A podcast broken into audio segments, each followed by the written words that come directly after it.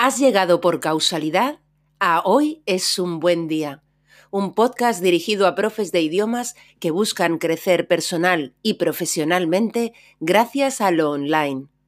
Aquí, Lola Gamboa compartirá tips, estrategias e inspiración para que logres crear un trabajo a tu medida que te permita vivir bien de tu pasión docente, desde cualquier lugar y sin intermediarios.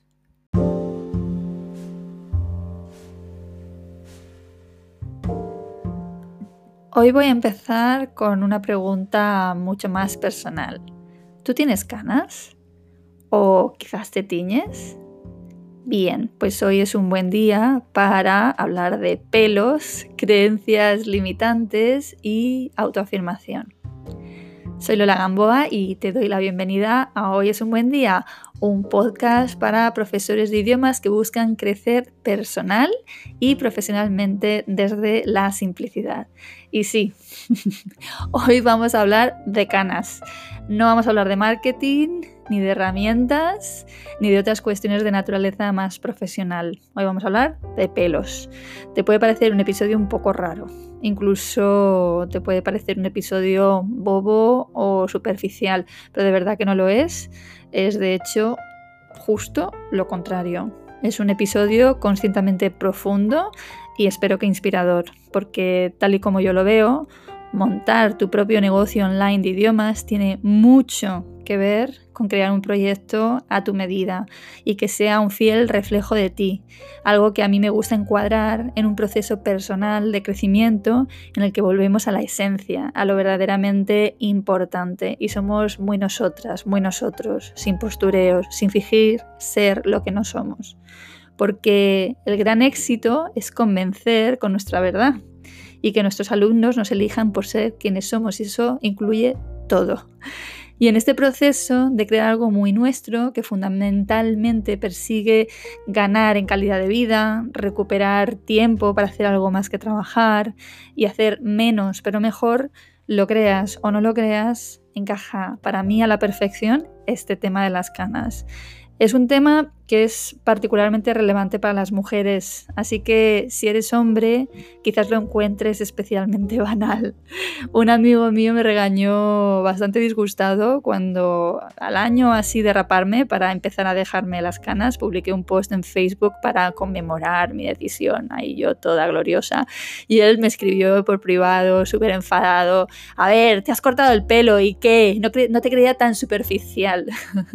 La cosa es que yo de verdad que le entiendo, ¿eh? Y le entendía, pero también vi que él no entendía porque de verdad solo basta mirar a tu alrededor y contar con los dedos de una mano, me atrevo a decir, el número de mujeres que en un mes vas a ver luciendo canas por la calle. En fin, que me atrevo con este estilo de episodio porque creo que cualquier persona tiene la capacidad de inspirar a otras y puesto que mi podcast es para mí un espacio de libertad y siento que quiero compartir esto, así que aquí va, lo hago.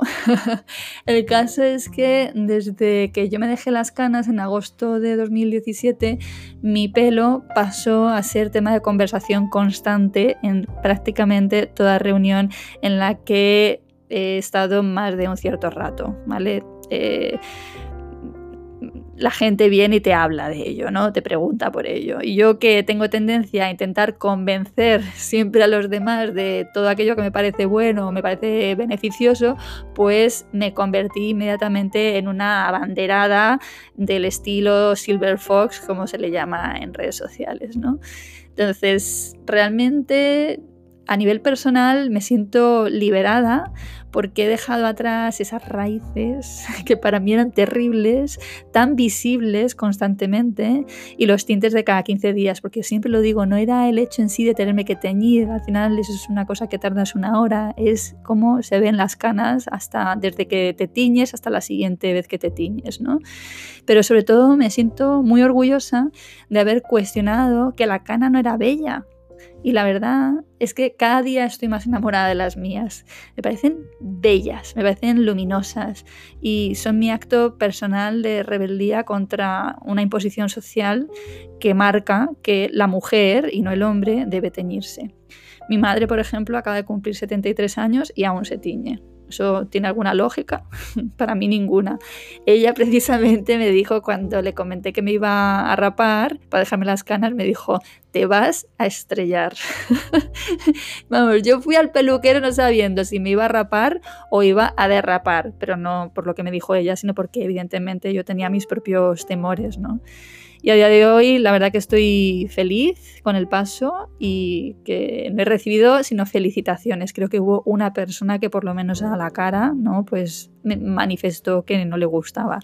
Pero en general he recibido felicitaciones tanto de hombres como de mujeres tantas felicitaciones como excusas de muchas mujeres para no hacerlo ellas, a pesar de decirme claramente que les encantaría, ¿no? Es como, ay, yo si pudiera. Y entonces las excusas, estaba haciendo un poco balance de, de excusas que me han dado y son de este tipo. Eso solo te queda a ti, solo te queda bien a ti y a, y a poco más, y a pocas más. Yo no me atrevo, mi marido no me deja, está buena, ¿eh? Yo me siento aún muy joven como para eso. Algún día me iré a una isla desierta y me raparé. ¿Vale? Esto con la idea de, bueno, empezar el proceso sin que nadie le viera, ¿no? Yo me tiño porque yo quiero, no es por imposición, es que a mí me gusta más así. Bueno, yo te animo, si estás en una situación similar, a probar. Lo máximo que te puede pasar es que no te gustes y te vuelvas a teñir, punto no hay más. Pero créeme que a la vez lo entiendo porque yo he pasado por ahí. El proceso no es nada sencillo. Em, porque te va a pasar eh, una de dos. Eh, que o tienes que raparte o tienes que dejarte crecer el pelo y convivir durante un tiempo con una melena de estas así mitad teñida, mitad canosa, que a mí personalmente es la opción que menos me gusta. Y eso hasta que alcances un largo suficiente como para poder meter tijera y quitarte todo lo teñido. Mira, yo te voy a contar cuál ha sido mi, proceso. En primer lugar, lo que hice fue empezar a consultar con mi entorno. Durante bastante tiempo lo hablaba en bastantes conversaciones. En realidad, eh, no es que consultara con mi entorno, sino que estaba preparando a mi entorno, porque lo cierto es que salvo el apoyo de mi pareja y de mis amigas íntimas de Madrid, pues prácticamente nadie apoyaba la moción ni familia, ni por supuesto peluqueros, eh, ni amigos, ni conocidos. Mi tío, por ejemplo, que uno de mis tíos que tiene un pelo canoso precioso, cuando lo comenté en una comida familiar en verano, me dijo que a ella las mujeres con canos no le gustaban. Ahora ha cambiado de opinión. y bueno, la verdad es que siempre tuve la suerte de que a mi pareja, Alex, siempre, siempre le gustó y siempre me apoyó. En segundo lugar, eh, además de consultar con mi entorno, pues empecé a seguir en redes sociales a otras mujeres que ya habían dado el paso.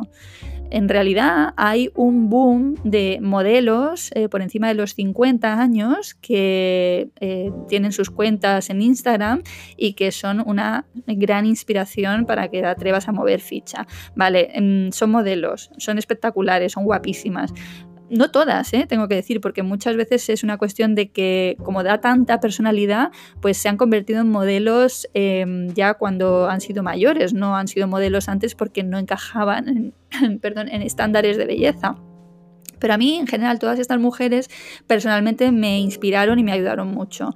Eh, tienes, por ejemplo, en Instagram a la, a Argent, a Yasmina Rossi, a Sam Gold, a Milva Espina o a Sarah Harris de, de, Vogue UK, que es una de las así más conocidas. Todas ellas fueron musas para mí y ya te digo, todas ellas tienen cuenta en Instagram.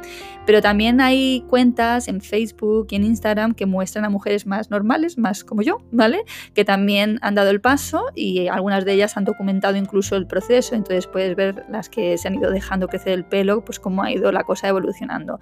Tienes, por ejemplo, Going Grey Looking Great en Facebook o Silva and Free en Instagram como ejemplos de cuentas que ya te digo que no son de una persona en concreto, sino que muestran a muchas mujeres, normalmente es gente como yo que les manda su foto, un poco eh, se crea una comunidad y, te sirve también de, inspiración. Eh, por otro lado, otra cosa que hice yo es que me rapé y lo hice en verano. Yo opté, ya te digo, por un rape, me parecía mucho más gestionable, más llevadero que eso de dejarse crecer el pelo con las canas, conviviendo con el pelo teñido. Y además, eh, la verdad es que siempre había sentido curiosidad por verme rapada. Yo se lo pregunté a mi hermana, le digo, ¿tú no tienes curiosidad por verte rapada? Y ella me dijo, no. Bien, tuve la suerte de que me guste desde el primer momento, porque si no, mm, creo que habríamos tenido drama. Y además eso, aproveché el verano, que era cuando estaba más morenita y esto siempre ayuda. Bueno, para cerrar este episodio quiero reivindicar el cumplir años. Eh, hay gente que no tiene la suerte de vivir lo suficiente como para ver sus canas crecer, así que me considero una privilegiada. En nuestra mano está el repetir la historia o evolucionar. Yo me alegro cada día de ver más y más mujeres canosas, guapas y orgullosas por la calle. Cada una de nosotras contribuye a cambiar un modelo que no funciona a nuestro favor y simplemente cerrar este episodio citando de nuevo a Sarah, bueno, citando de nuevo no, eh, porque antes la he mencionado pero no la he citado, citando a Sarah Harris que mm, en una entrevista leí algo así, pero en inglés que decía, me gusta la rebeldía de mi pelo, que es honesto e inconformista, aunque la ironía es que mucha gente cree que me lo tiño, eso también me pasa a mí. Es único y nadie te olvida. Espero que tengas un gran, gran día.